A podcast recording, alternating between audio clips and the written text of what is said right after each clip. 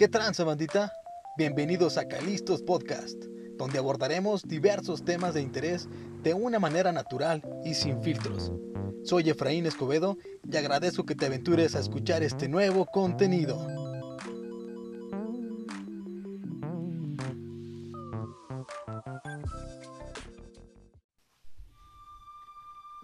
En este nuevo capítulo de Asesinos en Serie hablaremos de Juana Dayanara Barraza Samperio, mejor conocida como la Mataviejitas.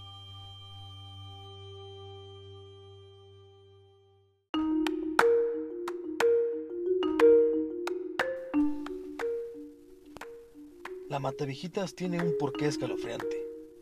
Es por su condena a 754 años de prisión por el asesinato de 17 ancianas entre fines de los años 90 hasta su detención en enero del 2006.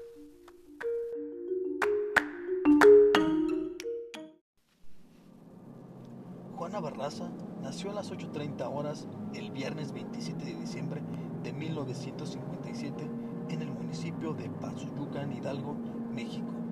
Sus padres fueron Trinidad Barraza Ávila y Justa Samperio, quienes nunca se casaron, viviendo en unión libre por 4 o 5 años. Su madre era una alcohólica, quien en una reunión con otras personas accedió a que un hombre tuviera acceso con la menor a cambio de tres cervezas. Sí, a cambio de tres cervezas. Quedando embarazada de él, tuvo un total de siete hijos.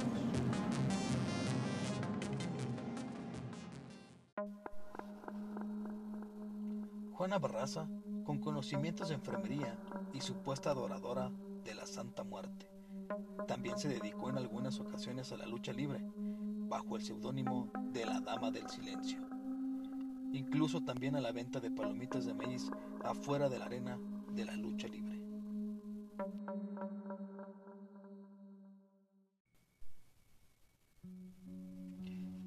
Todas las víctimas de esta asesina eran ancianas de 60 o más años, quienes en su mayoría vivían solas. Sus asesinatos fueron provocados por golpes, heridas de armas punzocortantes o estrangulación, con robos materiales a las víctimas inmediatamente después de ser asesinadas. Durante la cacería de la asesina, Bernardo Batis, entonces procurador de justicia de la Ciudad de México, había indicado que el homicida tenía una mente brillante. Era muy sagaz y cuidadoso, creyéndose hasta ese momento que se trataba de un hombre y no de una mujer que cometía sus crímenes después de un corto periodo durante el cual se ganaba la confianza de sus víctimas, los oficiales que investigaban el modus operandi.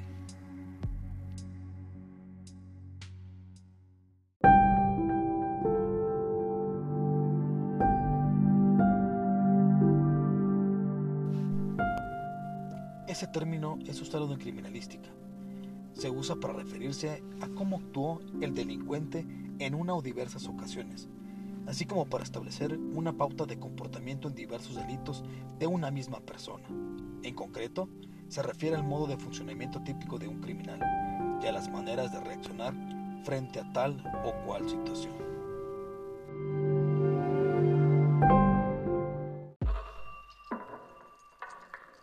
También sospecharon que el asesino se presentaba ante sus víctimas como trabajador social del gobierno, ofreciendo programas de beneficencia para personas de la tercera edad. El tramo ocasionado por violación durante su niñez parece haber sido un factor importante para la realización de sus crímenes.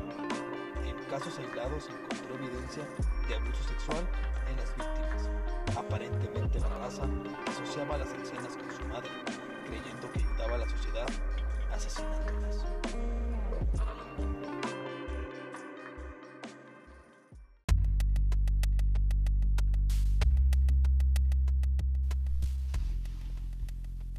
La mujer se ganaba la confianza de las abuelas que vivían solas.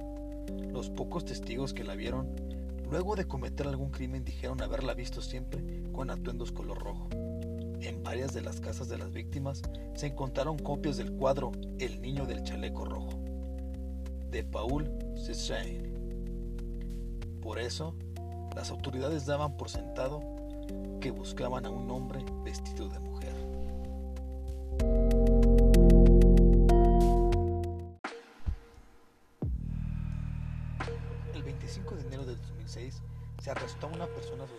Huyendo del hogar de la última de las víctimas del asesino.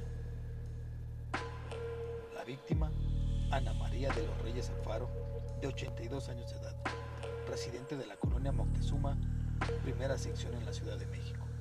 Había sido estrangulada con un estetoscopio, siendo varias veces apuñalada con un cuchillo Ranger militar. Para sorpresa de los mexicanos, que estaban en el entendido de que el asesino era hombre, la persona detenida fue Juana Barraza Samperio, de entonces 48 años, deportista de lucha libre. Los testigos de anteriores escenas del crimen habían descrito que a una mujer de apariencia masculina, lo que había dado pie a la búsqueda inicial de un travesti. Barraza se asemejaba bastante a un modelo de arcilla que describía las características faciales del asesino, persona de cabello tupido, teñido de color rubio y rostro de facciones duras. Al ser detenida, portaba un estetoscopio, formas de solicitud de pensión para ancianos y una tarjeta que la identificaba como trabajadora social. Preliminarmente, la policía de la Ciudad de México no pudo detenerla antes, ya que no contaban con huellas dactilares completas que pudieran dar la identidad de la asesina. Al momento de ser capturada, la presunta asesina confesó haber asesinado a la anciana y a otras tres mujeres, pero negó estar implicada en el resto de los 10 asesinatos de entre los 40 que se le sospechaban, con que los fiscales la implicaban a través de huellas digitales. Comentó a los reporteros que había visitado la casa de Ana María de los Reyes Alfaro en búsqueda de trabajo como lavandera. Ustedes sabrán por qué lo hice cuando lo lean de mi declaración ministerial, finalizó Barraza Santelmo.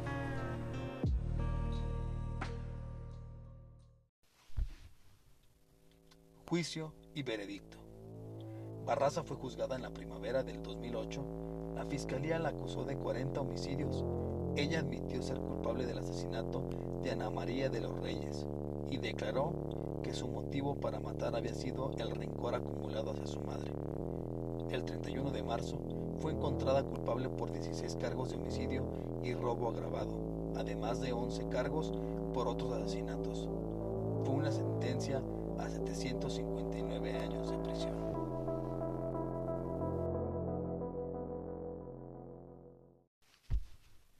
Cultura popular.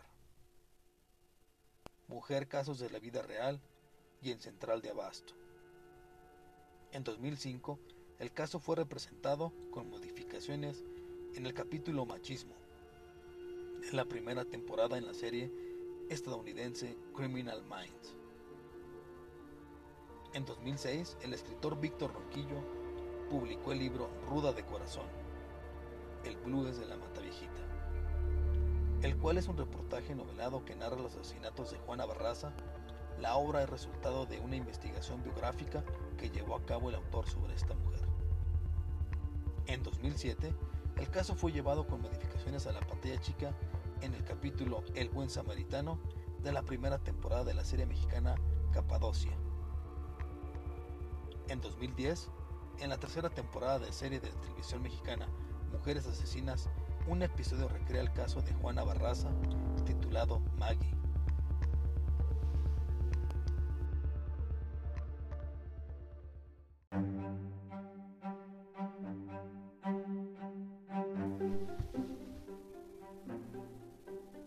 Concluimos el segundo capítulo de Asesinos en serie.